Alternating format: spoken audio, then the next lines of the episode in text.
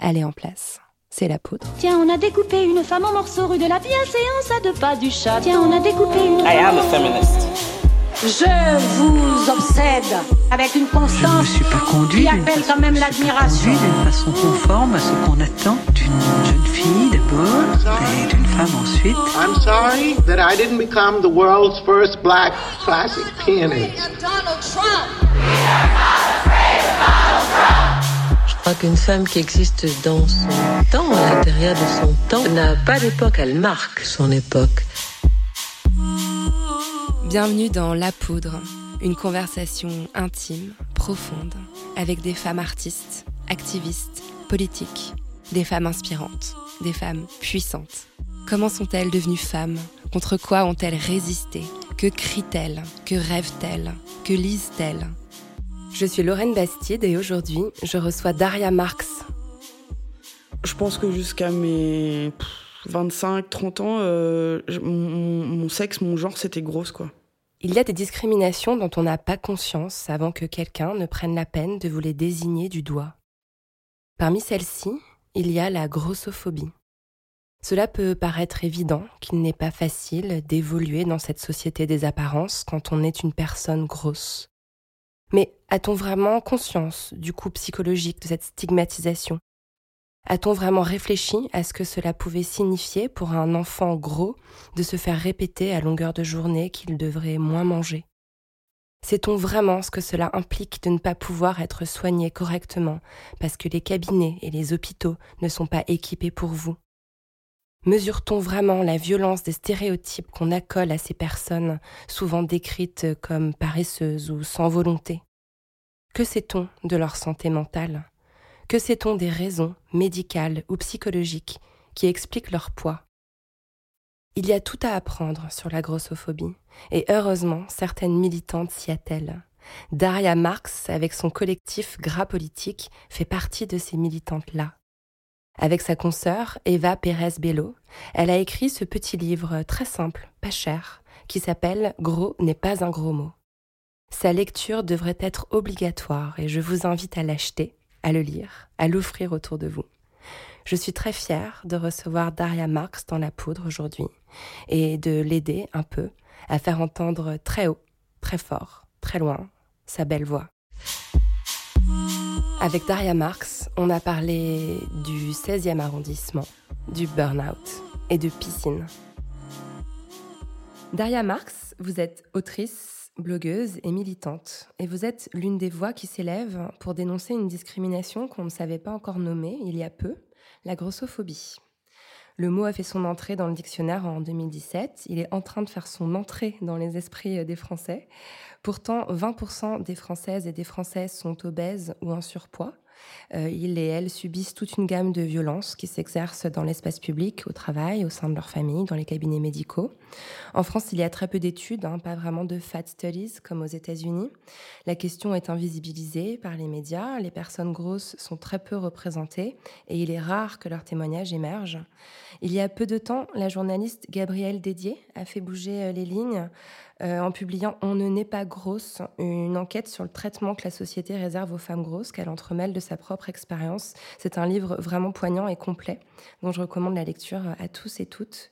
Et vous, vous venez de publier Gros n'est pas un gros mot, chronique d'une discrimination ordinaire avec euh, Eva Pérez Bello, votre co-autrice. Ce livre prend le relais du travail effectué par le collectif anti-grossophobie féministe et queer Gras Politique que vous avez fondé toutes les deux en 2016. C'est un petit livre qui ne coûte que 5 euros. Il se découpe en chapitres euh, très courts, il emploie un langage simple et il n'est même pas écrit en écriture inclusive. Est-ce que c'était important pour vous de faire quelque chose de très accessible? Oui, c'était super important parce qu'on le destinait pas seulement aux gens concernés par la discrimination, euh, mais à tous les gens qui ignorent complètement ce qu'est la grossophobie. Parce qu'en fait, euh, quand on parle de grossophobie, la première réaction des gens pas concernés, c'est de dire mais non, mais c'est pas vrai, mais arrête, tu rajoutes, etc. Donc on avait vraiment envie de faire ce panorama simple, de dire voilà, c'est comme ça que ça se passe aujourd'hui pour nous. Et je pense que ça fait un peu son effet parce qu'il y a plein de gens qui, on a des retours qui nous disent euh, j'ai lu ton truc, j'ai halluciné, euh, ok, maintenant je comprends. Donc c'était vraiment une volonté de faire de la pédagogie simple, de pas rentrer dans des tests compliqués et juste de faire un panorama de choses que vous ne connaissez pas si vous n'êtes pas concerné par la grossophobie. Et je pense que, enfin, je me demande, je me pose la question, est-ce que si on est concerné, on n'est pas aussi euh, parfois ignorant de ce que, ça relève d'une discrimination? Enfin, je ne sais pas si c'est même évident pour quelqu'un qui l'a subi qu'il s'agit d'une discrimination, que c'est systémique, que c'est théorisé, que ça existe? Oui, moi je pense qu'il y a beaucoup. Euh, d'abord, il y a une volonté de pas vouloir euh, voir qu'on est discriminé parce que c'est jamais agréable de se rendre compte que ah ouais en fait je souffre d'un truc qui est systémique bien installé dans la société je vais sans doute me le trimballer un bon moment euh, et puis oui comme on n'en parle pas on a beaucoup de mal à se figurer qu'on est discriminé euh, comme tous les gros en fait. mais moi dans mon histoire j'ai mis très longtemps à raccorder les bouts en me disant ah ouais en fait tout ce qui m'arrive c'est parce que je suis grosse.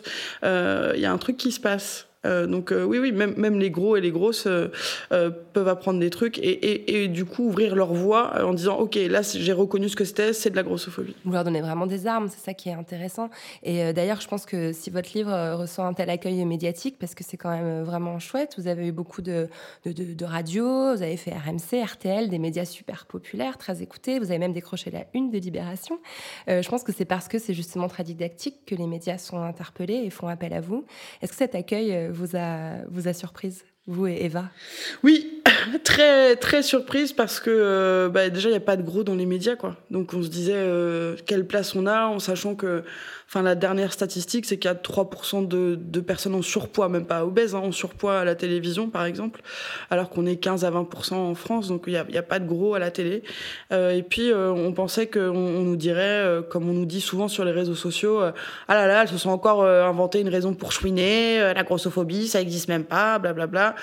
Et en fait, pas du tout. On est vraiment tombé, même des journalistes assez connus, qui nous ont fait un retour très positif, qui étaient intéressés par la cause qu'on défendait. Puis la une de Libé, c'était euh, inespéré, quoi. Enfin, moi, j'imaginais peut-être un, un, petit bout du bouquin en une, vaguement, quoi.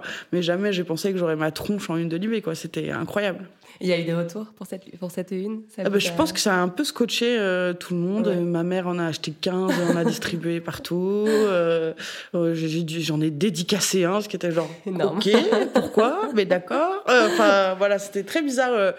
très bizarre. tout ça est, est très bizarre pas désagréable, mais très bizarre. Mmh. Euh, alors, Daria, dans la poudre, on s'attache à comprendre euh, comment se sont construites euh, les femmes qui font la société aujourd'hui. Donc, on va revenir un petit peu en arrière, si vous voulez bien. Daria Marx, vous avez grandi à Paris, en partie dans l'ouest parisien, un quartier assez, assez huppé. Oui. C'était comment de grandir dans ces quartiers-là? C'était horrible. c'est horrible parce qu'en fait, euh, moi, toute ma petite enfance, je l'ai plutôt euh, vécu dans des quartiers populaires, dans le 20e et puis euh, en banlieue. Et quand mes parents ont divorcé, euh, ma mère s'est installée, je sais pas pourquoi, dans le 16e. Euh, du coup, j'ai fait ma sixième à ma troisième dans un grand lycée bourgeois parisien, certes public, mais quand même très bourgeois. Et c'était horrible. C'était horrible. Je me sentais pas à ma place. J'étais la petite grosse de l'année. Enfin, il y avait 10 sixièmes. J'étais la seule grosse des 10 sixièmes. Euh, J'avais pas d'amis. Euh, et puis, euh, c'était un moment de ma vie où, avec le divorce de mes parents et, et plein de choses, j'allais pas bien du tout. Donc, non, non, c'était pas bien du tout. Alors, j'avais pas, j'avais pas compris parce que voilà, enfin, vous avez un blog, vous avez beaucoup écrit sur certains moments de votre enfance sur ce blog. je me suis beaucoup basée dessus pour préparer l'émission. Et donc voilà, j'avais pas cru que c'était arrivé si tard dans votre dans votre enfance. Donc donc cette petite enfance plutôt dans le 20e mm. et, et, en, et en banlieue, vous en avez un souvenir un peu meilleur que cette enfance euh, euh, En fait, euh, moi, j'ai toujours été, je suis toujours d'ailleurs quelqu'un d'assez solitaire et ça a commencé très jeune. En fait, j'ai jamais été quelqu'un qui a une grosse bande d'amis ou qui est très populaire dans sa classe ou des choses comme ça. Donc, je me suis toujours vécu ou est-ce que c'est vrai? Je sais pas mais en tout cas je me suis toujours vécu comme quelqu'un de solitaire euh, j'étais plutôt une petite fille euh, très gentille qui dit oui qui fait pas de bruit euh, qui lit beaucoup voilà mon seul défaut c'était d'être grosse donc j'essayais de surcompenser en étant extrêmement sage et extrêmement gentille etc bon élève exact bon élève. et un télo c'est ça Alors, euh, bah, donc vous, vous, vous, parliez à l'instant euh, voilà, du, du, fait que vous vous sentiez vraiment différente dans, dans ce contexte euh, très bourgeois où vous avez passé votre, vos années collège. Vous dites souvent que dans les classes supérieures, avoir un enfant gros, c'est considéré comme un, une sorte de déclassement. Il y a même cette phrase que je trouve très, très forte J'ai détruit l'ascension sociale de mes parents. Oui. Est-ce que vous aviez une, une, forme de conscience de ça quand vous étiez enfant? Bah, J'avais conscience que j'avais l'impression, j'avais conscience de ça, mais j'avais l'impression que ma mère pouvait pas m'aimer parce que j'étais grosse. Mais euh, parce qu'à l'époque, ma mère était anorexique en fait et euh, a des gros troubles du comportement alimentaire et donc elle me transmet euh, malheureusement à moi. Et puis aussi, elle, elle est très inquiète à l'idée que je puisse grossir parce que elle s'est vécue comme grosse longtemps alors qu'elle l'a jamais été et donc son drame serait que je sois grosse. Et donc en fait, j'ai l'impression que je la déçois en permanence avec mon apparence physique quoi et c'est très difficile quoi. Et puis à l'époque, elle a pas fait le chemin qu'elle a fait aujourd'hui donc elle est très dure avec moi.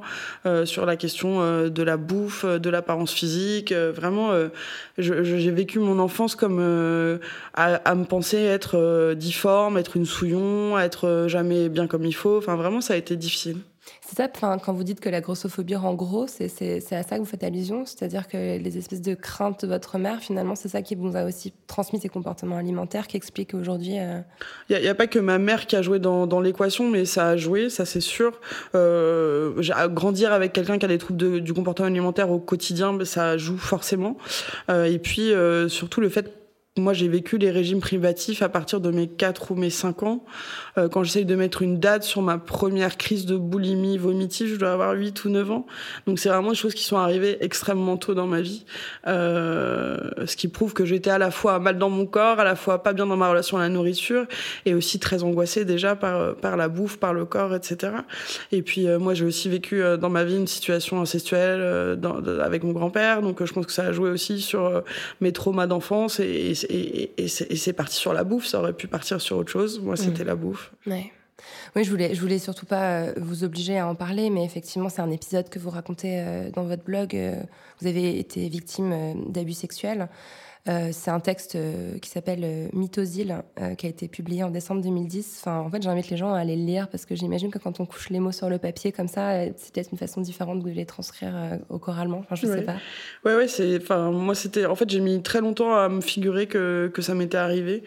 En fait, j'avais mis un espèce de couvercle dessus et. Et puis je mettais pas les, je mettais pas les choses bout à bout. Pourtant, voilà, j'étais féministe, je savais ce qui se passait, l'abus sexuel, mais et en fait, ça m'est revenu comme d'un coup. Et euh, j'ai dit ah ouais, mais en fait, c'était pas normal, pas normal ce qui m'est arrivé. Mmh. Et, euh, et, et j'en ai parlé du coup euh, à ma thérapeute, etc. Et du coup, je j'ai posé ça euh, longuement en thérapie, mais euh, mais c'est très étonnant de se redécouvrir parce que je pense que je savais que j'étais victime, mais de se redécouvrir victime quand on a 25 ans, c'est c'est ah ouais, il y a des trucs qui s'expliquent là quand même. Mais il y a une forme de culpabilité aussi que, que vous avez, que vous décrivez un peu dans le texte, que vous, vous avez l'impression que finalement c'était un peu vous ou un peu de votre faute, comme souvent les victimes peuvent se le, se le formuler dans leur esprit? Ouais, et puis vraiment ce truc de de de pas avoir compris ce qui se passait quoi, enfin d'avoir vécu ça dans une espèce. Je savais qu'il y avait un truc bizarre parce ouais. que j'étais pas bien euh, dans l'environnement de mon grand-père, etc. Mais mais mais j'ai jamais, je m'étais jamais figuré ça quoi. Mmh. Et euh, il a fallu attendre euh, adulte, le féminisme et plein d'autres choses pour je me dise ah ouais c'était ça. Le féminisme, il sert au moins à, à ça. Oh, plein d'autres choses. on, va, on, va, on va cocher les cases au fur et à mesure. C'est ça. Il y a un passage de votre blog qui m'a bouleversée. Vous écrivez Entre le divorce de mes parents, l'abandon progressif de mon père, je suis violente, je suis un cancre, je suis facile à repérer, je suis fragile, je suis une proie facile. Si un adulte, n'importe qui, m'avait donné de son temps et de son affection, je me serais laissé faire. Mmh.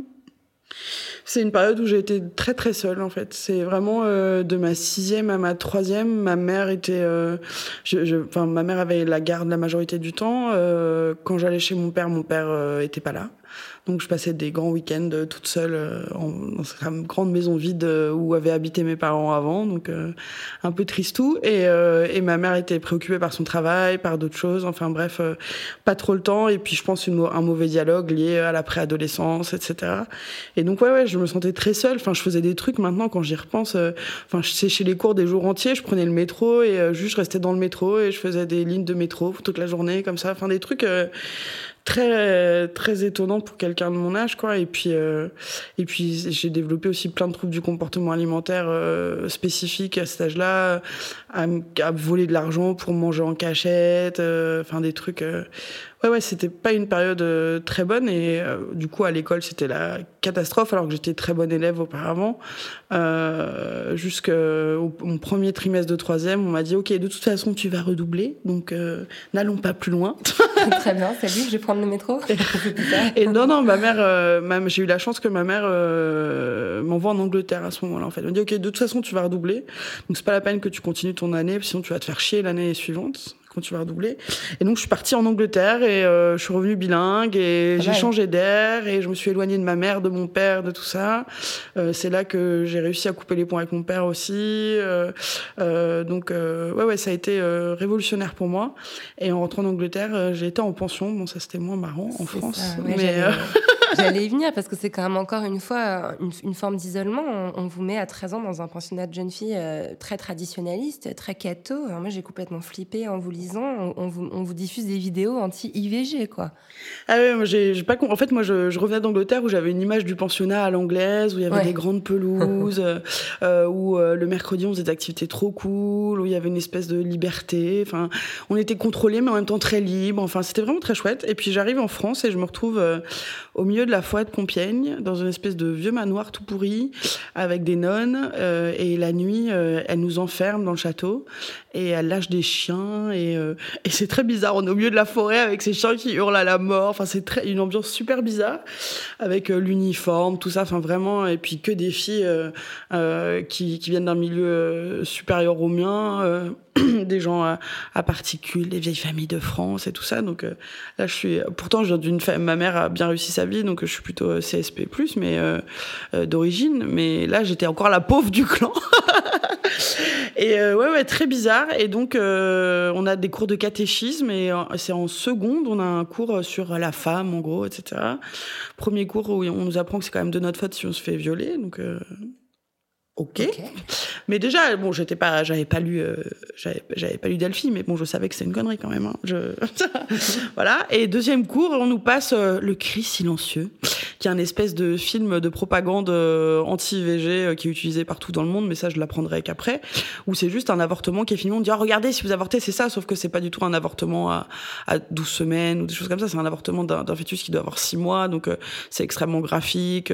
Enfin, on voit vraiment le déchirement des membres. Enfin voilà, c'est extrêmement graphique. Et on dit voilà, vous voulez vraiment tuer un enfant dans ces conditions-là et le torturer, etc. Je suis là, ok. Et on nous emmène aussi euh, quand il y a des marches pour la vie euh, à Paris, c'est-à-dire des marches euh, anti-avortement. On nous emmène à ces marches et euh, on nous fait prier dans la rue, en procession. Enfin, c'est vraiment, c'est tout un truc. Et, et moi, à cette époque-là, euh, je suis plus dans un truc où je lis Charlie Hebdo en cachette et je fume des clopes et alors que j'ai pas le droit et, euh, et j'écoute Renault. Enfin, je suis plutôt dans une mouvance un peu comme ça. ouais, c'est ça. Et je suis là, mais c'est ce bordel? Et je suis partagée parce que c'est l'adolescence et donc j'ai en même temps besoin d'appartenir. Donc je me dis, ok, est-ce que je me déguise un peu? Donc, ok, vas-y, mets ton pin anti-IVG. Puis en fait, je le retire deux heures après parce que je me dis, non, mais n'importe Et voilà, c'est très compliqué parce que je, je sais pas trop où j'habite, quoi. Est-ce qu'il y a quand même une forme euh, déjà de conscience militante qui s'éveille en vous à l'époque, à vous dire que c'est pas juste, c'est pas normal Je peux pas dire conscience militante, c'est juste euh, une colère sourde, quoi. C'est vraiment, ouais. je suis en colère. Euh, bon, dire que je suis, en, je suis en colère parce que je trouve que j'ai pas eu de chance dans ma vie jusque-là, et puis je suis en colère euh, d'être dans ce pensionnat où euh, on l'ouvre les lettres que je reçois pour les lire, où on choisit les livres que j'ai le droit de lire, où j'ai pas le droit d'écouter de la musique, où j'ai pas le droit de téléphoner. Enfin, vraiment, je suis dans des espèces de bulles qui est à la fois euh, sans doute très chouette parce que c'est vrai que ça me permet de me remettre à niveau, euh, enfin mes études. Sur le plan scolaire. Euh, sur le plan scolaire, je, je redeviens brillante à ma deuxième, troisième. Mais du coup, comme je suis brillante, et eh ben je me fais chier en cours et du coup je m'emmerde, mais j'ai rien à faire parce qu'en fait, bah, je suis au milieu de la forêt de Compiègne, quoi. Et, et, et, avec pas le droit de lire ce que je veux, pas le droit d'écouter ce que je veux, pas le droit de téléphoner. Enfin voilà, c'est c'est compliqué. Donc j'ai vraiment de la colère et je comprends pas en fait. Je comprends pas ce qui est si dangereux dans le fait que je lise un bouquin qui est pas autorisé, dans le, dans le fait que j'écoute de la musique, dans le fait que ouais bah des fois le mercredi on fume des clopes, on boit des cafés. Je comprends pas. Tout le monde le fait, pourquoi pas moi? Enfin voilà, je suis très frustrée et je fais un espèce de chantage dramatique à ma mère. Un jour euh, en terminale, je réussis à l'appeler, je lui dis je te préviens, je vais me suicider si tu me sors pas de cette pension. Tout ça. Vous avez quand même passé 5 ans là-bas, quoi. Toute votre. Euh, ouais, troisième terminale. Troisième Ah. terminale. euh, avec, euh, en gros, une amie et demie, euh, pas plus. Moi, tout, les, tout ce qu'on m'a raconté sur ouais, mais tu verras en pension, tu vas te faire les meilleurs amis de ta vie, tu vas les garder toute ta vie. Euh, bah, moi, j'ai gardé personne, en fait. Et euh, bon, en fait, euh, ça va. hein, je suis pas mécontente de ça. J'ai gardé personne. mais peut-être aussi que j'étais tellement renfermée sur moi-même que j'étais pas OK pour avoir des amis. Mais je pense aussi que j'étais très à part. euh. D'ailleurs, en terminale, on avait le choix soit d'être en chambre individuelle, mais dans le même bâtiment que toutes les autres, ou d'être euh, en chambre individuelle dans un autre bâtiment très loin. Et moi, je choisis d'être en chambre individuelle dans un bâtiment très loin. Donc, ça Ouais. prouve quand même que, a priori, je voulais pas trop être avec les gens. Ouais. Moi, j'imagine que ça a aussi dû euh, être un moment euh, où- les choses étaient en train de germer en vous. Ouais. quoi. C'est aussi des moments de maturation intellectuelle. Enfin, je sais pas, quand on voit la façon dont vous écrivez et tout ce que vous portez à l'intérieur, j'imagine que c'est c'est des années qui vous ont, qui vous ont construite aussi. Enfin, en tout cas, il y a quelque chose qu'on comprend bien aussi en lisant votre livre, euh, euh, et c'est vraiment important de le comprendre parce que, enfin, voilà, je pense que l'in- l'inculture est, globale là-dessus. C'est que les facteurs qui expliquent que le surpoids sont en fait très variés. Hein. C'est pas la maladie de la volonté euh, qu'on représente souvent. Dans votre cas, il s'agit d'un trouble du comportement alimentaire, vous l'avez dit, et c'est un comportement alimentaire qui est très tabou, dont on parle jamais, qui s'appelle l'hyperphagie. Euh, c'est, je sais pas, moins glamour que l'anorexie, j'ai envie de dire, pour caricaturer. ouais.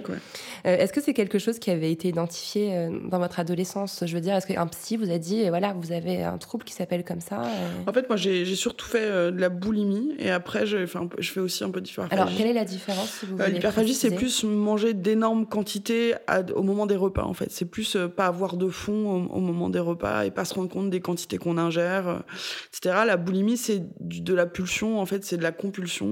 Euh, c'est vraiment euh, passer au supermarché, tout acheter, euh, se remplir, se remplir, se remplir. C'est deux, choses différentes. Oui, moi, ça a été identifié, en fait, parce que suite au divorce de mes parents, ma mère m'a fait consulter un psychologue, comme on fait. Euh, et là, oui, oui, on, a, on s'est rendu compte qu'il y avait quelque chose qui qui fonctionnait pas.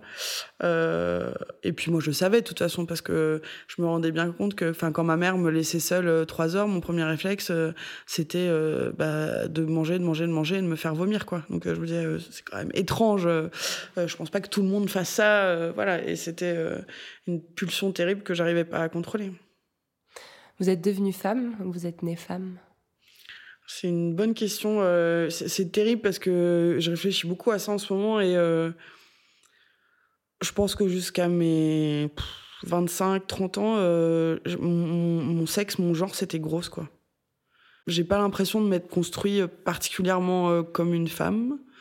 Le rôle de femme tel qu'il m'était décrit ou de jeune fille en fleurs, jolie, mignonne, qui se fait inviter à danser, qui a des prétendants, bah ouais, moi c'était pas ça ma réalité. Euh, voilà, je, je me suis jamais reconnue chez les autres filles que je fréquentais. euh.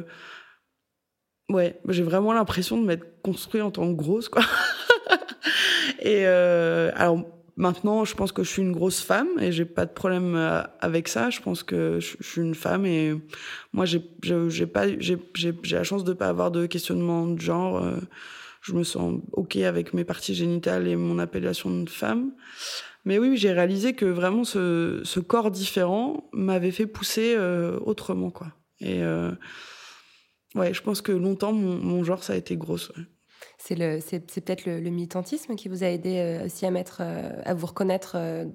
Enfin, dans le féminisme, on décrit les femmes autrement que dans les magazines féminins ou dans les contes de fées, par exemple. Est-ce que ça vous a aidé ça Absolument. et enfin, moi, j'ai l'impression que toutes, euh, quand on débute dans le féminisme, on passe par euh, ce moment de colère intense euh, où on veut tout cramer, etc. Et ben moi, ça, quand j'ai réalisé que je voulais tout cramer avec les copines, c'est là que je dis ah ouais, en fait, euh, on est de la même bande, quoi. Il y a une Mm. sororité, donc si je suis en sororité, bah, je suis une femme en fait. Donc il y a un truc qui s'est déclenché comme ça. Euh, ouais, ouais. Si je me reconnais dans leur lutte et que j'ai les mêmes luttes qu'elles et que j'ai la même colère et que je réagis pareil aux choses, bah ouais, ouais, en fait, je suis une femme, ok, ok, ça me va. C'est, ouais, c'était comme ça que ça s'est un peu passé, ouais. Vous avez commencé à militer euh, très jeune, en fait, à 18 ans, hein, Ouais. au sein de l'association euh, Allegro Fortissimo. Alors, dans la poudre, on aime bien rendre hommage aux copines d'avant, hein, celles qui se sont battues pour les femmes et qu'on a un peu oubliées. Donc rendons un instant hommage à Anne Zamberlan, Absolument. comédienne qui a fondé Allegro Fortissimo en 1989. Elle emploie même le mot grossophobie en titre d'un livre publié en 1996, Coup de gueule contre la grossophobie. Elle est décédée en 99. Euh, à l'époque, elle prêche dans le désert, littéralement. J'imagine en 96 pour qu'on comprenne la grossophobie. euh, il y a, enfin, il y a, il y a 20 ans en fait. Euh, voilà, quand vous arrivez dans ce milieu, dans cette association, vous, à 18 ans, vous aviez euh, quels rêves, quels espoirs? Alors, euh, c'était absolument pas militant au début. Moi, je voulais juste euh, avoir des copines grosses qui me diraient euh, où m'acheter un jean à la mode et éventuellement rencontrer des gens pour avoir des relations sexuelles. Donc, ça s'arrêtait là. Mais bon, c'était déjà une, quelque chose de militant parce que c'est des choses dont j'avais été privée en fait toute mon adolescence. J'avais eu des petits fleurs, des petits machins, mais enfin les fringues, je me sapais chez les au rayon make où je mettais des trucs informes. euh, Enfin voilà, j'a- j'avais envie de savoir euh, où sont les grosses cools et moi je veux devenir une grosse cool, euh, voilà. Et donc je suis arrivée chez Allegro et effectivement j'ai trouvé plein de plans fringues, j'ai trouvé plein de personnes avec qui avoir des relations sexuelles. Voilà, j'ai fait ça un peu. Puis bon, au bout d'un moment c'était ok. Maintenant qu'on a fait ça, en fait j'ai toujours des autres problèmes. Donc À quel euh, moment on met le feu là oui, c'est ça. À quel moment on met le feu Et en fait, chez Allegro Fortissimo, ils avaient pas très envie de mettre le feu, donc euh, donc je suis partie. Et après, j'ai rejoint un autre truc qui s'appelait le Pulpe Club, mais qui était plus, un- on faisait un peu de militance, mais on était surtout un truc de convivialité, euh, d'empowerment, si on peut dire, de, de, de gens gros. Et puis il y a un côté aussi rencontre, fête, etc. Et c'était cool aussi. C'était pas particulièrement militant, mais c'était cool. Mais ces deux expériences, elles m'ont apporté deux rencontres. La première, c'est Sylvie Benkemoun, qui est euh, euh, aujourd'hui euh, présidente du groupe de réflexion sur l'obésité et le surpoids, et donc qui milite activement. Et une autre personne s'appelle Catherine Lemoine, qui m'a appris à peu près tout ce que j'ai appris sur comment on lutte contre la grossophobie systémique, notamment au niveau du, système de santé. Donc c'est des gens qui ont été formatrices dans, dans ma militance d'aujourd'hui. Euh, Il y a un, lieu où, les personnes grosses sont très discriminées, c'est l'entretien d'embauche. Euh, le défenseur des droits a sorti en février 2016 un rapport qui identifie vraiment formellement euh, des pratiques dans les entretiens d'embauche où, par exemple, on va assigner aux candidats des caractéristiques de caractère en fonction de leur apparence physique. Par exemple, une personne mince va être dynamique, une personne grosse va être paresseuse. Alors que c'est voilà, c'est une projection mentale, il n'y a absolument aucune réalité derrière. Euh, vous avez connu, vous aussi, le monde de l'entreprise. Vous avez travaillé dans une euh, entreprise, je crois, une plateforme téléphonique. Ouais, en fait, je gérais des plateformes téléphoniques pour une grosse euh, boîte américaine. Et c'était euh, pas terrible, je crois. J'ai C'était l'impression que l'enfer. c'était l'enfer. Ouais. C'était l'enfer. Quel, quel souvenir vous gardez de... Ben, euh, c'est. Enfin, en fait, euh, je suis arrivée là-dedans par hasard parce que je bossais sur des plateformes, mais en temps au téléphone, quoi, pendant que j'étais étudiante pour payer mes études. Et en fait, je suis montée en grade là-dedans. Et bon, bref, euh, de, de choses et d'autres, j'arrive à ce poste de gérer des plateformes téléphoniques euh, à Roubaix, à Tarbes, euh, un peu partout en France pour une grosse boîte d'assurance américaine. Et en fait, je passe mon temps à former des gens pour les virer deux semaines après. Je fais que ça, que ça. Je prends des intérimaires, je les forme et je les vire parce qu'ils sont pas rentables en fait. Parce que j'ai un objectif de rentabilité. Donc c'est un moment de ma vie en plus où je suis en déplacement tout le temps. Donc je vis dans ma valise. euh, euh, je passe mon temps à virer des gens, à gueuler sur mes prestataires, euh, à me faire presser le citron par ma hiérarchie anglaise, ma hiérarchie américaine, ma hiérarchie française. C'est affreux, affreux. Et dans cette boîte, ils vont à un moment, ils décident de virer tout le monde sauf moi et il remplace tout le monde sauf moi. Donc c'est très bizarre comme moment où je suis censée euh, continuer à travailler avec des gens que je connais pas. Enfin bref, c'est très bizarre. Et donc je fais un espèce de burn-out euh, terrible euh, qui me mène, il me licencie d'ailleurs parce que bah, je, comme je suis plus capable de sortir de chez moi forcément pour travailler, c'est un problème. Et ça va durer deux ans et demi où je sors pas de chez moi en fait. Enfin, vous dites une espèce de burn-out, mais c'est un burn-out. Ouais, un burn-out et puis c'est aussi le moment où euh, où j'ai en fait je dis un espèce de burn-out parce que c'est un burn-out mais j'ai aussi été à ce moment-là diagnostiqué euh, bipolaire. Parce que euh, en mettant bout à bout les choses euh, euh, ouais bah je suis bipolaire euh, et en remontant à mon enfance à mon adolescence en, faisant les cycles de ma vie ça, ça, on s'en aperçoit assez rapidement. Donc voilà c'est burn-out plus détection de la bipolarité Donc il y a vraiment deux ans de votre vie où vraiment vous. Ah, je sors pas chez moi. Vous, je suis... vous, vous retombez dans l'isolement en fait. C'est pas de l'isolement, c'est même plus de l'isolement parce que je suis dans une angoisse euh, pathologique terrible qui fait que tout m'angoisse, respirer m'angoisse, euh, le bruit d'une horloge m'angoisse, euh, je fais des je fais euh, 40 crises de panique par jour, enfin c'est euh, j'ai l'impression que je deviens folle. J'ai l'impression que je perds la raison, mais vraiment, j'ai l'impression que je ne contrôle plus mon cerveau, que tout m'échappe, euh, que je ne suis plus capable de raisonner, je suis plus capable de lire, je suis plus, capable de regarder un film, euh, je ne dors pas, euh, c'est terrible. Je suis incapable de, de faire s- 100 mètres dans la rue. Euh, c'est à l'é- à l'époque mon partenaire et ma mère qui, euh, quand j'ai vraiment besoin de sortir, d'aller chez un médecin ou de faire quelque chose de très urgent, doivent me prendre par la main, euh, supporter mes crises de panique, me mettre un l'exomil sous la langue. Enfin, vraiment, c'est Donc vous êtes quand même, vous n'êtes pas complètement seul. Il y a quand même des gens près de vous à ce moment-là. Oui, j'ai- enfin, c'est garde rapprochée parce que dans ces moments-là, les, les amis s'en vont, quoi. Euh, ils sont, ils ont, ils sont, ils ont pas les épaules et je peux comprendre. Et puis on n'est pas en état de d'entretenir des relations, mais j'ai la garde rapprochée avec moi, heureusement. Oui. Hmm. Qu'est-ce qui vous a aidé à sortir de cette euh, situation-là? Les médicaments. Ah ouais. bah ouais, c'est ouais. important de le dire. Les médicaments, ah ouais, moi, je supporte pas les gens qui disent ah mais t'as une maladie mentale, va faire du yoga, euh, expose-toi au soleil. Euh, En fait non, moi j'ai une pathologie mentale, j'ai un dérèglement dans le cerveau, donc j'ai besoin de médicaments pour remettre cet équilibre euh, dans mon cerveau. Et c'est une fois qu'on a trouvé le bon traitement après euh, des périodes très difficiles et douloureuses où on essaye des molécules euh, qui vous réussissent pas, qui vous donnent des effets secondaires, mais un jour tu trouves le, tu trouves le bon traitement et pouf, ça s'arrête. Et c'est un souvenir euh, je me souviens euh, toujours avec vraiment de ça me donne envie de pleurer mais la première fois où j'ai repris le bus toute seule. Ça a l'air de rien quoi mais la première fois où j'ai repris le bus pour un arrêt toute seule c'était genre euh, j'avais l'impression d'avoir découvert l'Amérique quoi. C'était incroyable quoi. Et après t'as as des petites victoires tous les jours qui s'enchaînent. La première fois que je sais pas été faire mes courses toute seule c'était ouf. La première fois que j'ai pris le TGV c'était dingue, dingue, dingue, dingue. Et euh, la première fois que j'ai repris l'ascenseur, incroyable. Non, non, mais vraiment, quoi, j'ai une espèce de... Alors voilà, je suis guérie de ça. Euh, le seul truc qui me reste, c'est que j'arrive toujours pas à passer ma, ma phobie de, de l'avion. Un jour, ça reviendra. Ah, ouais. Mais euh, pour l'instant, j'y suis pas, mais j'y travaille, euh, j'y travaille doucement. Un jour. Pardon de mettre les pieds dans le plat si, si, si c'est le cas, mais dans l'avion, en plus, il y, a un- y a une autre, il y a une phobie un peu sociale, j'imagine. Enfin, vous en parlez dans le livre, en fait, qu'à chaque fois qu'une personne grosse prend l'avion, elle a déjà, elle est prise deux heures à l'avance de l'angoisse de savoir si elle aura un siège qui sera suffisamment, enfin ouais, pourra s'installer confortablement, Ouais. si elle va pas avoir un voisin qui va faire une tronche horrible quand elle va arriver parce que euh, il va se dire mon Dieu quelle horreur une personne grosse. Enfin, il y a ça aussi peut-être qui, qui Les deux se au- dans ma tête. Il y a à la fois euh, espèce de claustrophobie euh, totale. Moi, j'ai confiance dans l'avion, c'est pas mon problème. Mon problème, c'est d'être dans une petite boîte dans le ciel. Ouais. Et, C'est pas très et- naturel, Et c'est hein. pas normal. Quoi. Et je me dis, s'il m'arrive quoi que ce soit, je fais une. En plus, il y a beaucoup de grossophobie dans mes angoisses, de grossophobie internalisée, parce qu'en fait, moi, quand j'ai à 6 ou 7 ans, j'ai vu un médecin, je sais plus pourquoi, qui, qui a dit à ma mère, euh, de tout, devant moi, de toute façon, elle est grosse, à 20 ans, elle sera morte d'une crise cardiaque. Et en fait, moi, j'ai internalisé ça et depuis, je fais 40 crises cardiaques par jour. C'est-à-dire que dès que j'ai un peu de truc qui tire dans l'épaule, je sais pas, Ouais. ah, ça y est, c'est la fin. C'est la fin. Du coup, je suis complètement hypochondriaque, bref, mais je pense que c'est vraiment ça, quoi. C'est, c'est vraiment ça. Et du coup, il y a ce trauma initial, quoi, qui fait que je suis persuadée que si je prends l'avion, je vais faire une crise cardiaque à 20 000 pieds euh, dans les airs et que personne pourra m'aider, que je vais crever comme une merde, que je suis grosse donc on pourra pas me sauver, qu'en plus, euh, les pompiers, je suis trop lourde pour le machin et que même le cercueil, il faudra que ma mère en achète un XXL. Enfin bon, c'est un truc dans ma tête euh, terrible, quoi. pardon, Ah non, mais c'est terrible. Mais en même temps, c'est la réalité, quoi. Donc, c'est terrible.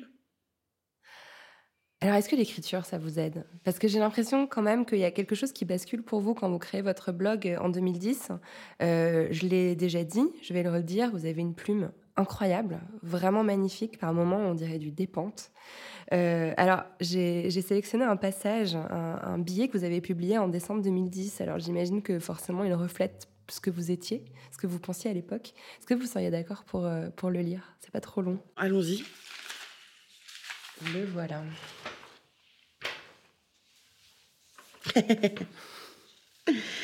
Ouais.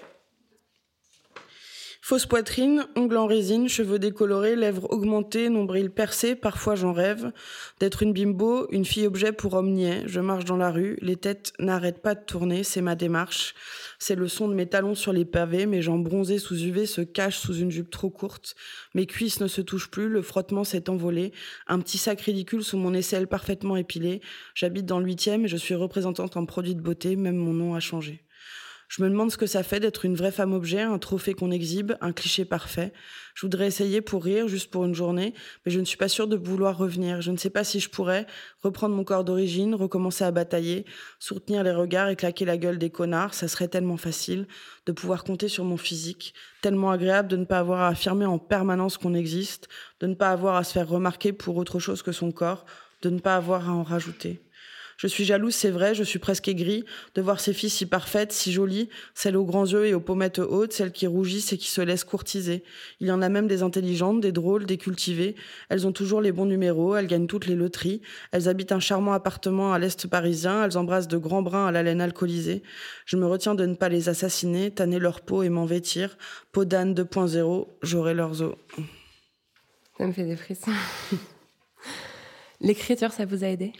Ça m'a sauvé la vie euh, quand j'étais enfermée parce qu'en fait le blog je l'ai majoritairement écrit euh, pendant la, période où j'étais euh, enfermée chez moi. Et je pense que du coup comme j'étais vraiment enfermée chez moi j'arrivais même pas à aller chez le psy quoi. Donc c'était terrible. Et je pense que la première aide thérapeutique ça a été l'écriture quoi. C'était vraiment de vomir tous les j'écrivais tous les jours un truc à, cette époque et tous les jours je vomissais un truc quoi. Et vraiment je, je l'écrivais en 10 minutes et plaf! Et vraiment j'avais cette sensation après de ça va mieux quoi j'ai lâché un truc. Et en fait au début je le faisais sur Tumblr vraiment c'était juste pour moi. Et ça a pris et j'ai eu la chance que des gens me lisent et tout. Mais au début c'était vraiment ce truc de OK, il faut que je lâche un truc. Là, j'en ai gros, j'en ai ai trop gros, il faut que faut que ça sorte. Et c'est ça sorti comme ça. Ça, devient en fait un lieu euh, d'échange très rapidement. Il y a beaucoup de gens qui viennent vous lire, qui commentent euh, vos posts, euh, qui échangent entre eux sur des sujets souvent très sensibles. Vous parlez de viol, enfin vous parlez vraiment de, sujets graves qui sont peu traités dans les journaux en fait. Donc j'imagine que c'est aussi ce qui attire du monde. Et il y a des influenceurs qui vous lisent. Il y a le site Mademoiselle qui vous interviewe en 2010. et vous dites que grâce à ce blog, vous vous prenez des baffes d'amour. Ouais, c'est vraiment, je, enfin moi, je suis toujours très surprise. Euh, puis ça arrive quand on s'y attend pas, quoi. C'est pas forcément dans les commentaires ou des trucs comme ça. C'est, je reçois un mail. Euh, généralement, c'est un mail du milieu de la nuit, 2 trois heures du matin. Ça doit être l'heure des confessions. Euh, et je reçois ce, un mail. On me dit ouais, t'as changé ma vie. J'ai lu ça, merci et tout. Et je me dis waouh c'est incroyable quoi c'est c'est génial quoi c'est à la fois je sais pas où me foutre parce que c'est trop et Mm. à la fois c'est génial quoi Ça vous a porté? Ouais, ouais bien sûr ça m'a porté bien sûr Pourtant, Internet, c'est aussi un endroit euh, où on se prend de la violence, et une violence inouïe.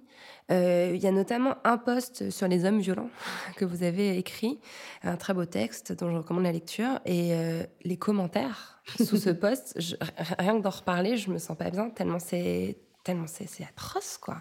Comment, qu'est-ce qui vous permet de résister à cette violence-là aussi? Alors à l'époque du texte sur les hommes violents, ça, ça me touchait encore beaucoup. J'étais vraiment pas bien. euh, Ça me faisait vraiment du mal. Et depuis, il y a eu un switch. Je m'en fous, mais complètement. Ah ouais Ah, je m'en cague, mais euh, vraiment. euh, je- voilà, je, je- je- je m'en- vraiment, je m'en fous parce que je, putain, j'ai pas que ça à faire en fait.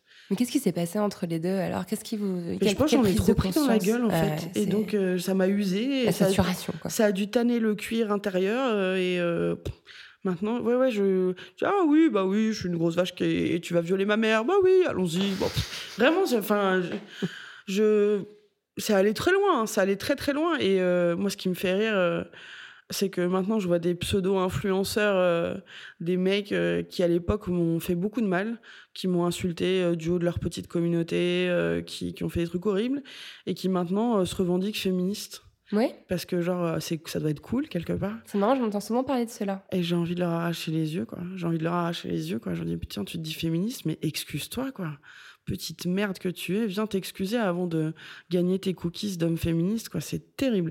Ça c'est le truc qui continue à me faire chier c'est seulement eux en fait. Parce que ils, surfent sur cette vibe de ouais je suis un mec trop cool et féministe j'ai fait mon mea culpa. T'as rien fait du tout. T'as rien fait du tout. Et ça ça m'énerve. Le reste euh, les petits euh, leur ordi Eh, grosse vache un truc dans le nez oui, bah oui, bah ok. Bah, Enfin, je m'en fous, quoi. J'ai autre chose à faire, quoi, vraiment. Mm. Puis en vrai, j'ai fait la une de Libé, mec. Ouais, ouais. Non, mais en tout cas, euh, oui, oui, les, les, les, les néo-féministes ex-harceleurs, euh, on vous voit. Ah ouais, c'est On vous voit. Euh, Puisqu'on est sur, sur le blog, je voudrais qu'on parle des réseaux sociaux et des images qu'on poste sur ces réseaux. Vous avez posté euh, parfois, euh, un peu, euh, des photos de vous euh, nus ou en sous-vêtements. Euh, quelle fonction ont ces images, si elles en ont une? Il y a deux fonctions. La première, c'est quand je me trouve bonne, bah, je partage parce que, eh, ça se partage. Carrément. Et la deuxième, c'est pour, pour dire aux meufs que c'est OK. Par exemple, moi, je vais beaucoup à la piscine, je nage quasiment tous les jours. Et en ce moment, enfin, ça fait un bout de temps que je fais ça. Tout- à chaque fois que j'y vais, je, je mets une photo dans ma story Instagram de moi en maillot de bain en train de faire une connerie ou un truc comme ça. Juste pour dire aux autres meufs euh, ou aux autres gros même, euh, Eh, c'est OK en fait, euh, ça va. Enfin, tu peux le faire. Déjà, tu peux nager. c'est pas parce qu'on t'a répété toute ta vie que t'étais nul en sport que t'as pas le droit d'en faire. c'est cool. Et puis à la piscine, bah, on les emmerde en fait. T'y vas, tu kiffes, tu fais ton truc, tout va bien quoi. Et ça a ces deux fonctions, c'est à la fois de la renarcissisation totale, j'assume, et puis aussi un truc de représentation en disant hey, ça va, on y va. Hmm. Par contre, ça plaît pas forcément à tout le monde. Ah bah non, Ça plaît Euh, pas à Facebook, ça par plaît exemple. pas du tout à Facebook. Hein Pourtant, je, je mets pas mes tétons, euh, je mets pas mes tétons, je mets pas ma, ma chatte, euh, voilà. Mais euh, il y a trop de peau. Je pense que l'algorithme doit être calculé au centimètre de peau. Et comme les grosses, on a plus de peau que les autres, euh, il doit croire que c'est du cul. Alors que non, non, je fais attention. Mais Vous voilà, avez j'ai- été censuré, va raconter un peu Ouais, ce qui ouais, s'est- passé. euh, euh, Ils ont censuré une photo de moi qui avait été faite pourtant par deux photographes euh, superbes euh, où on voyait rien, on voyait beaucoup de peau mais rien de, de, de sexuel. Euh, et ça a été censuré. Euh, j'ai été bloquée 7 jours. Et depuis, je suis euh, souvent bloquée 30 jours, euh, mais pas à cause de trucs que je poste, parce que je me prends des dénonciations de trolls qui viennent signaler mon compte en masse, donc je me fais bloquer 30 jours régulièrement. C'est incroyable quand même. Ouais. Mais en même temps, j'apprends comme ça à me libérer de Facebook parce que ça m'énerve d'être accro à ce truc. Donc bon, merci les trolls. Alors, euh, il y a, il y a- il y a quelqu'un, un- un- une institution qui a un rôle indéniable euh, dans la, dans la grossophobie systémique, ce sont les magazines féminins. Et si je bafouille un peu, c'est parce que voilà, moi, j'y ai contribué pendant dix ans euh, à ce carnage de l'ego généralisé. J'ai signé, il y a des années de cela, un article sur la mode ronde, et je mets huit paires de guillemets autour de ce mot, euh, qui mettait en scène des jeunes femmes qui faisaient du 42. Euh, J'avais l'impression à l'époque d'avoir vraiment accompli une victoire. Je me revois parler avec le, le DA du journal, genre pas trop grosse hein, quand même, hein, ça va, fais attention qu'elle soit jeune hein, quand même. hein. voilà, et, euh, et j'ai été interpellée à la publication de cet article par des militantes euh, online, notamment le site Vive les Rondes. J'ai découvert tout un pan du militantisme anti-grossophobie que j'avais vraiment totalement euh, occulté jusqu'ici. J'ai pu faire un autre article dans lequel j'ai mis en avant des vraies rondes, je remets des guillemets, comme la blogueuse mode Stéphanie Zwicky, que j'embrasse fort d'ailleurs au passage. Alors, c'était vraiment long, mais j'avais vraiment besoin, moi, de me situer dans ce débat. Je pense que c'était important que je le fasse. Et, euh, et j'avais aussi envie de vous, de vous dire que, pour moi, le, la- le message anti-grossophobie, il m'est arrivé par le biais de la mode. J'ai vraiment l'impression qu'il a commencé à émerger dans l'espace public par le biais de ces femmes qui disaient genre, Eh, vous pouvez nous faire des fringues à notre taille En fait, ce serait juste la base, quoi. Ouais, mais je pense que euh, voilà, moi je me moque pas du tout des blogueuses mode, euh, surtout pas des blogueuses mode grosses, euh, parce qu'elles ont fait un vrai taf au niveau de la Ouais. représentation. Elles ont donné de l'espoir à plein, plein, plein, plein de nanas euh, qui se sont dit ah ouais, elle est cool, mais en fait euh, moi aussi peut-être je peux être cool quoi. Et, euh, ça a été, ça, je pense, ça a été une bouée de sauvetage pour beaucoup, beaucoup de gens. Stéphanie Zwicky, Gaël Prudencio, c'est vraiment des gens qui se mettent en scène, qui se montrent telles qu'elles sont, et puis qui en vivent. Enfin, c'est une vraie réussite pour ces femmes grosses dont l'une est racisée aujourd'hui de vivre de leur blog mode. Moi, j'applaudis. Après, parfois, je leur reproche de ne pas y aller à fond dans le, militantisme, parce que j'aurais envie de dire, les gars, vous avez une plateforme de folie. euh, Faites quelque chose, mais je comprends très bien euh, que que ça soit pas leur euh, truc. Et puis elles sont pas obligées de militer en fait quoi. On projette ce qu'on voudrait, mais mais si elles sont tranquilles à faire leur truc, mais qu'elles fassent leur truc, qu'elles réussissent, c'est génial quoi. Puis Gaëlle Prudencio, elle, prend un tournant militant là ces temps-ci que, que j'applaudis des deux pieds. Bravo Gaëlle. Par contre, il y a un message que vous aimez pas trop, c'est celui de la body positivity. Non. Que comprendre, voilà. Alors, donc la body positivity, c'est quoi en fait, si on résume? Alors, le mouvement body positif, à la base, c'est créé par des fat activistes, donc des grosses euh, aux États-Unis. Et puis, c'est récupéré sur les réseaux sociaux par toutes les meufs parce que le body positif, c'est dire mon corps est trop beau. Ok. Euh, tous les corps de femmes euh, sont body shamés, c'est-à-dire qu'on nous apprend à tous, à toutes, euh, à avoir honte de nos corps, à jamais se trouver assez bien. 91% des femmes détestent leur corps. hein. Voilà. voilà. Ce chiffre est Petit magnifique. chiffre. Ouais. À toutes, on nous apprend ça et, depuis notre enfance, qu'on n'est pas assez bien, qu'on doit faire des efforts pour faire bander les mecs, etc. Donc là, c'est une vision sexiste et hétéronormée, bref. Mais ça, c'est la base de la société. Euh, et mais euh, chez les grosses, en fait, il y a la grossophobie en plus, c'est-à-dire que euh, on sait qu'on ressemblera jamais à la norme, on en est tellement loin qu'on la regarde même plus. Euh, et le body positif sur les réseaux sociaux, ça a créé une espèce de nouvelle norme où on a des meufs qui sur Instagram mettent le hashtag body positif alors qu'elles font un 40, euh, qu'elles sont foutues en sablier, qu'elles ont euh, zéro vergéture, rien du tout. Juste quand elles se plient et qu'elles se font un petit lotus de yoga, elles ont un petit bourrelet sur le côté du ventre et c'est ces photos là qu'elles prennent en disant ah regardez je suis tellement body positive. Euh, non en fait euh, tu, tu, tu es parfaitement normée donc arrête quoi. C'est c'est réjouis-toi d'être dans la norme si ça t'apporte du bien c'est trop bien euh, et oui ton corps est cool c'est pas le problème mais c'est pas militant en fait de te plier pour t'inventer un bourrelet imaginaire voilà Euh, moi j'ai pas besoin de m'en inventer hein. ils sont là que je sois en lotus ou en extension euh, j'ai des bourrelets hein. donc euh, donc voilà c'est très agaçant et puis il y a quand même euh, un truc de il faut être avoir les cheveux roses avoir des piercings des tatouages pour être cool Ouais. boire un jus vert. Enfin oui, enfin ça c'est très bien quand on habite Gare de l'Est et qu'on est bobo et machin. Quand on habite à Montluçon et qu'on est caissière chez Carrefour et qu'on a quatre enfants, etc. Enfin c'est quand même beaucoup plus difficile quoi. Donc il y a un truc un peu Il y a des injonctions en fait qui se reproduisent à Oui, nouveau dans un mouvement reproduction qui des redevient injonctions peu euh, classiste. Et puis aussi, on n'est pas obligé d'aimer son corps en fait. Ouais. Moi, tout ce que je demande à mon corps, c'est qu'il m'autorise à vivre la vie que j'ai envie de vivre. Mm. Et je lui demande juste qu'on soit en paix. Je- je- moi, je suis plus dans le OK body. Tu vois, c'est-à-dire, si je suis OK avec mon corps, c'est Mm. tout ce que je lui demande. Et je suis OK avec mon corps euh, 98% des jours. Et c'est génial, quoi. C'est déjà une victoire absolue de juste se supporter et pas de penser toute la journée, ah là là, mais il faut que je rentre le ventre et je suis pas bien, j'ai pas assez de poitrine, j'ai trop de cul, j'ai machin, j'ai truc. Non, c'est OK. C'est Ouais. neutre. Sans non plus euh, de dire euh, j'adore mon cul et Ouais. j'adore mes cuisses. Enfin, on n'est pas non plus obligé de. On n'est pas obligé, puis on de n'est pas quoi. Dans le body positive, il y a un truc d'hypersexualisation. Ouais, qui moi me gaffe quoi. Alors oui, ça peut être un outil de d'empuissancement, euh, de se prendre en photo sexy, etc., etc. Mais moi, j'attire quand même l'attention des meufs sur pour qui vous posez quoi. Qui regarde vos photos, de qui vous cherchez la validation. Et si vous, moi, je sais très bien que quand je fais un selfie, euh, les seins en avant, la bouche en cul de pied et tout ça, c'est parce que j'ai envie de faire bander quelqu'un ou de faire mouiller quelqu'un. Enfin voilà, une espèce de validation par le cul quoi. Euh, et je pense pas que ça soit euh, ça qu'on cherche. Je pense qu'il faut d'abord chercher à être OK avec soi. Et puis après, on fera bander ou mouiller des gens. Mais d'abord soi. Puisqu'on parle de cul, je vous propose maintenant un petit point à Marlène Schiappa. Euh, non, mais elle a écrit ce livre euh, qui s'appelle Oser l'amour des rondes en 2011. Et, euh, et vous l'avez euh, sacrément épinglé à juste titre. Ben oui, ce, ce truc sort euh, de la collection La Musardine, qui est plutôt une collection rigolote, oser les machins, oser les trucs, bon. Donc euh, je le lis et euh, les bras, le livre me tombe des mains, je vomis. Enfin non, enfin horrible quoi, vraiment euh, grossophobie. euh, N'oubliez pas de vous laver entre les bourrelets parce que ça sent mauvais. euh, ne mangez pas de glace dans la rue parce que ça rappelle que vous êtes grosse et puis ça fait penser à une fellation parce que vous êtes gourmande, parce que vous êtes grosse. Enfin vraiment, mais ramassis de clichés de merde. Euh, je crois qu'elle en a vendu moins de 300 si mes sources euh, sont bonnes et je crois qu'elle a demandé à le faire pilonner après. Donc je pense que bon, Elle a peut-être conscience de ça. avec les reculs, je pense qu'elle avait besoin de bouffer ou je sais pas à ce moment-là, elle a écrit ça un peu par-dessus la jambe, je pense qu'elle se rendait pas tellement compte. Mais ce qui est le plus marrant, c'est que quand euh, je l'avais un peu alpagué sur les réseaux sociaux, elle avait répondu oui, mais moi je suis gros, je sais de quoi je parle. Euh, meuf, alors tu fais un 42, tu vas peut-être te calmer euh, deux minutes. Non, Marine Schiappa n'est pas grosse.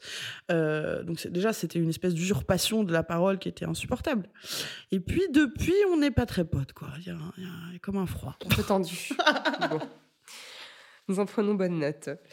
Euh, Est-ce que, en fait, ce qu'on comprend en vous lisant, c'est qu'il est très difficile de faire émerger le politique quand il est question de grossophobie. Euh, Il il y a d'ailleurs euh, cette phrase, vous dites, euh, les, les gros s'efforcent de se faire oublier au quotidien. Donc c'est vraiment très difficile de les, faire gueuler.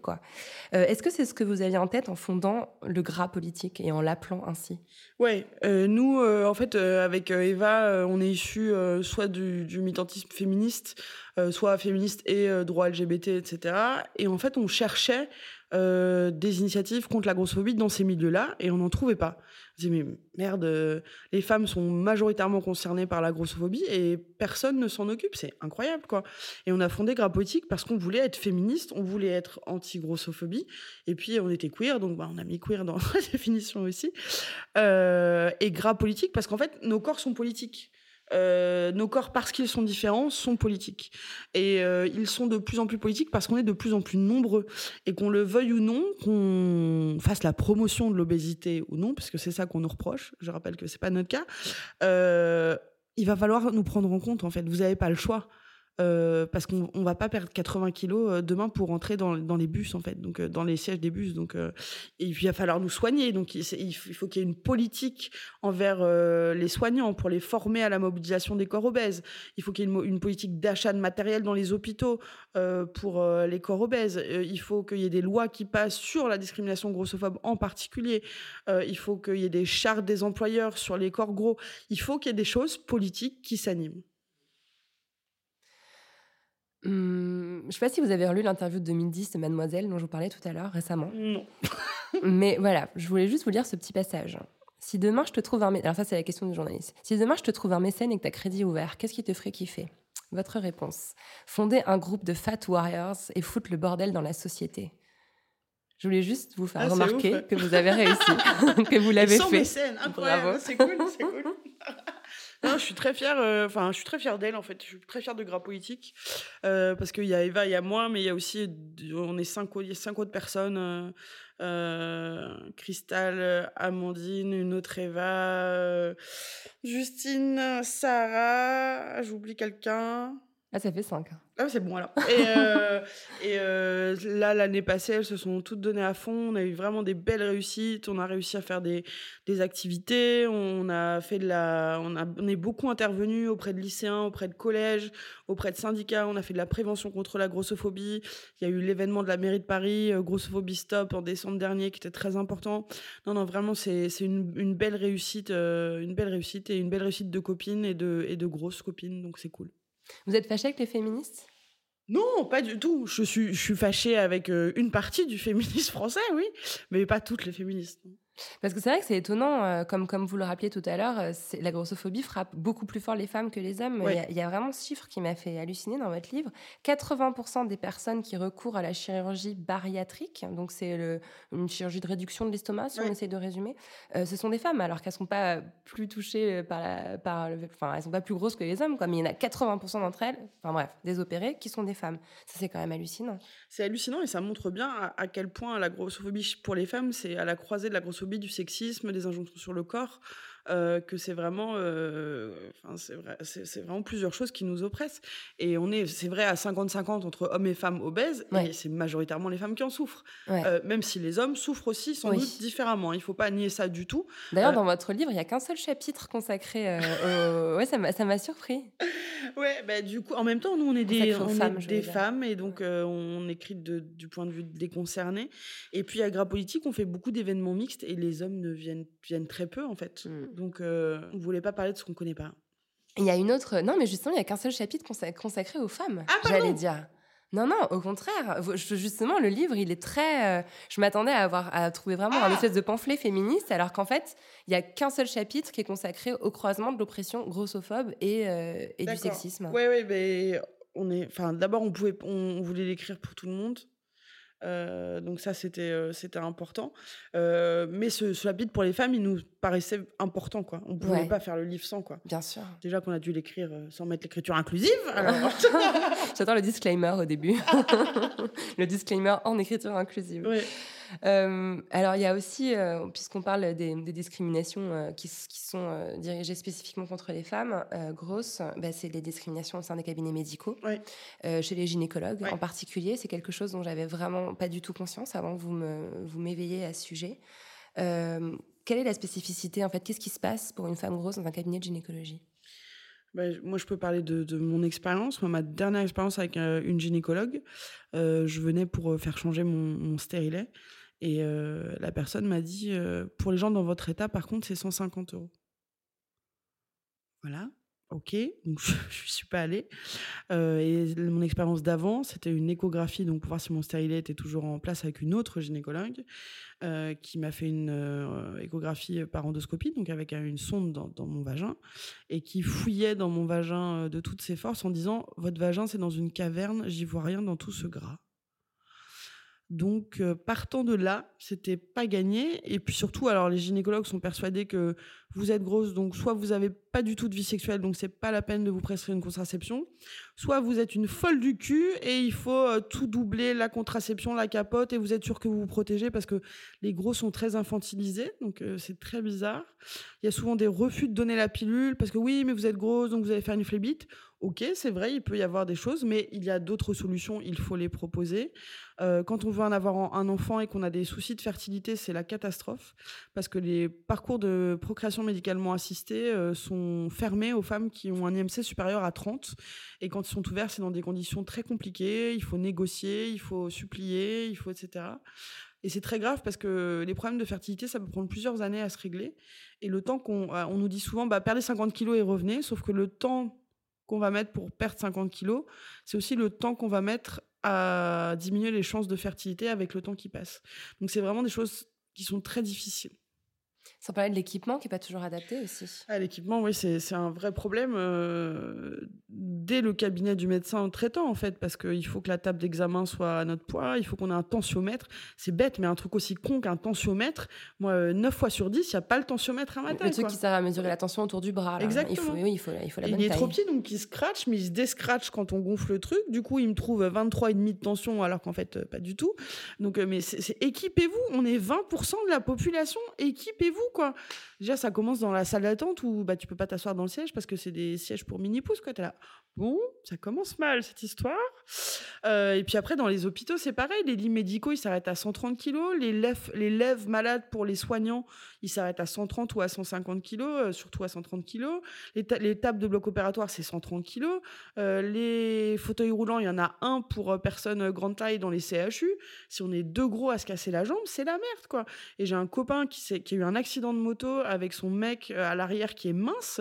Son mec mince a été traité immédiatement. Lui, il a poireauté trois jours dans un couloir en attendant qu'on trouve un hôpital qui puisse le recevoir, quoi. Ça, impacte vraiment la vie des gens, quoi. Et c'est dramatique. Euh, Daria Marx, comment vous entendez-vous avec votre utérus?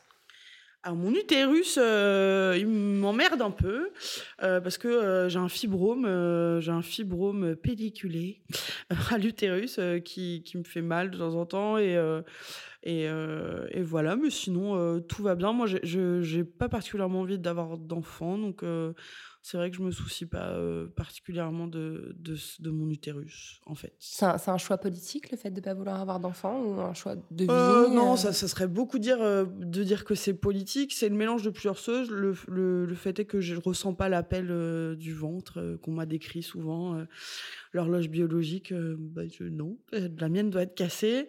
Et puis il y a aussi, oui, oui, le, le fait aussi que j'ai pas envie de souffrir pendant neuf mois la grossophobie médicale, la grossophobie médicale que dont je souffre, quoi. C'est vraiment un truc qui me fait très peur. Et si demain, je sais pas par quel miracle je tombais enceinte, euh, je, réfléchirais et, euh, et avant de prendre une décision, j'essaierais de trouver des, professionnels soignants euh, bienveillants. Enfin, c'est une vraie question, quoi, parce que vraiment, j'ai pas envie de me traumatiser pendant neuf mois, quoi. C'est, je- j'en ai déjà assez chié, donc non merci. Mais quand on sait à quel point les médecins, même avec une personne euh, avec un poids euh, normal, euh, mettent la pression aux Mm. femmes, si on a pris euh, 3 kilos en un mois, Mm. c'est la panique totale, attention, alerte rouge, arrêtez de bouffer, etc. J'imagine que quand on est une personne grosse au départ, ça doit être carrément un cauchemar, quoi. Oui, et puis il y a, demande il y a- de maigrir, limite, quoi. bah, oui, d'abord une personne obèse est censée maigrir pendant sa grossesse. Ah oui, je savais pas que c'était Euh, ça. ça arrive souvent, c'est pas, c'est pas incroyable. Euh, et puis surtout, le problème, c'est que les grossesses des personnes grosses sont forcément pathologisées. Donc, vous pouvez pas choisir euh, d'acc- d'accoucher dans une maison de naissance Ouais. ou dans une baignoire ou euh, de faire un plan de naissance. Vous êtes obligé d'aller en maternité de grade 4, enfin vraiment d'être dans des maternités hyper sur- surveillées, hyper médicalisées. Donc déjà, c'est pas la super ambiance quand on a envie de faire ça un peu euh, physiologiquement ou des choses comme ça.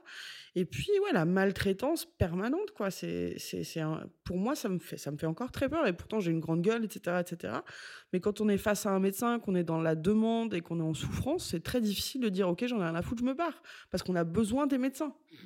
Les médecins, ils accueillent comment ce discours-là que vous portez? Vous avez euh, des réponses euh, Alors, il y a deux réponses. Soit euh, ils disent ouais, bah t'as raison et je vais faire attention et on va changer. Ma, médecin traitante, par exemple, et bah, euh, quand elle m'a pris euh, l'attention avec son truc pourri, je lui dis mais euh, pourquoi vous en avez pas un pour gros en fait? Elle dit mais vous avez raison, en fait c'est nul. Et la, la fois d'après, il y avait un truc à ma taille et, et depuis je l'adore. C'est bien, ouais. Elle a Et réagi. ou- Enfin voilà, et puis il y a plein de, on a plein de retours de, de, de médecins ou d'élèves en médecine sur les réseaux sociaux qui me disent bah merci parce que grâce à vous je vais changer ma façon de pratiquer, je vais faire attention aux mots que j'emploie. Et puis il y a les médecins qui disent ah là là c'est gros, qui veulent rester gros, ils se rendent pas compte, ils vont tous mourir. Bon bah oui effectivement on va tous mourir, ça c'est sûr. En fait, les gens comprennent pas qu'on n'est pas là pour faire la promotion de l'obésité. On dit pas aux médecins qu'on veut pas parler de notre poids. Moi, j'accepte complètement qu'un médecin m'interroge sur mon poids, sur euh, comment je mange. Enfin, c'est normal, quoi. Si on m'en parle pas, je dis mais euh, t'as vu que j'étais grosse? Eh, gars Et puis en plus, c'est important de connaître le poids d'un patient pour euh, plein de traitements, de choses. Donc moi, je, je veux bien qu'on parle de mon poids. Je veux juste pas qu'on m'humilie, quoi. Et c'est ça que les gens comprennent pas. Je, et oui, je suis obèse. Oui, je sais qu'il y a des facteurs de risque. Oui, je sais qu'il faut faire attention à ma santé. Et je suis ok pour en parler. Je veux juste pas être humiliée. Et les gens captent pas ça. Et pour être soigné correctement euh, Oui. dans des conditions euh, normales. pas être quoi. humilié et avoir le même accès aux soins que tout le monde. Mm. Voilà. Est-ce que vous avez accès à votre chambre à vous? Ma chambre à moi? Ouais. Euh, Oui, j'ai la chance d'avoir une chambre à moi, euh, d'avoir un appartement à moi. euh. En fait, j'ai récupéré l'appartement de ma grand-mère et donc qui, est, qui est en maison de retraite maintenant. Et c'est très marrant parce que c'est l'appartement où j'ai vécu tous mes mercredis après-midi de petite fille. Et donc c'est rigolo de m'y retrouver maintenant adulte. et donc j'ai beaucoup de chance. Et le militantisme, c'est des- c'est- c'est c'est quelque chose qui est très prenant, hein, qui peut aussi dévorer la vie personnelle. Euh, voilà. Est-ce que vous avez aussi la place pour euh, votre épanouissement personnel? Pas du tout. Voilà. Cette chambre-là, non, donc. Euh, cette chambre-là, non, euh, c'est mon projet pour l'année prochaine, on va dire. C'est de parce que la- la- cette année a été très très très très dense. Euh, 2018, euh, ouais, j'ai j'ai peut-être envie de, de de faire autre chose ou de, de rencontrer d'autres gens ou je sais pas, je je sais pas, mais c'est vrai que là, euh, bah, ça passe aussi avant tout et puis ça me rend heureuse aussi, donc je me plains pas du tout. Ça évoque quoi pour vous, la poudre? Euh, pour moi, la poudre, c'est l'odeur de la poudre, c'est euh, l'insurrection, c'est la révolution, c'est on crame tout. Merci beaucoup, Daria. Merci beaucoup. Merci à Daria Marx d'être venue faire parler la poudre avec moi. La poudre est une émission produite par Nouvelles Écoutes. Elle est réalisée par Aurore Meyer-Mailleux, avec à la préparation et à la prise de son Zisla Tortello. À la programmation, Laura Cuissard. Au mixage, Laurie Galigani. Le générique est un extrait de la chanson L'appétit de Bonnie Banane, produite par Gauthier Visiose. Si vous aimez l'émission, le mieux est de nous le dire avec des étoiles, 5 de préférence, sur iTunes. N'oubliez pas de nous rejoindre sur les réseaux sociaux. La Poudre a sa propre page Facebook. Nous sommes aussi sur Twitter, La Poudre NE, et sur Instagram, La Poudre TV, où nous partageons toutes les recommandations culturelles de nos invités. Pour ne louper aucun épisode de La Poudre, n'oubliez pas de vous inscrire à notre newsletter sur le site de Nouvelles Écoutes. Cliquez sur La Poudre, l'occasion de découvrir tous les autres podcasts que nous produisons. À très vite et continuez de faire parler la poudre. Cet épisode a été enregistré dans une chambre de l'hôtel Grand Amour, que je remercie pour leur soutien inconditionnel depuis la première saison de La Poudre. Le décor est génial, entièrement chiné. Ma chambre préférée, c'est la 604, celle qui est sous les toits, avec un portrait de Vivienne Westwood, flamboyante et nue, sous l'objectif de Jürgen Teller. Si vous réservez une chambre à l'hôtel Grand Amour, rue de la Fidélité à Paris, avec le code La Poudre, vous bénéficierez d'une réduction de 10% sur le prix de votre chambre. Ne nous remerciez pas.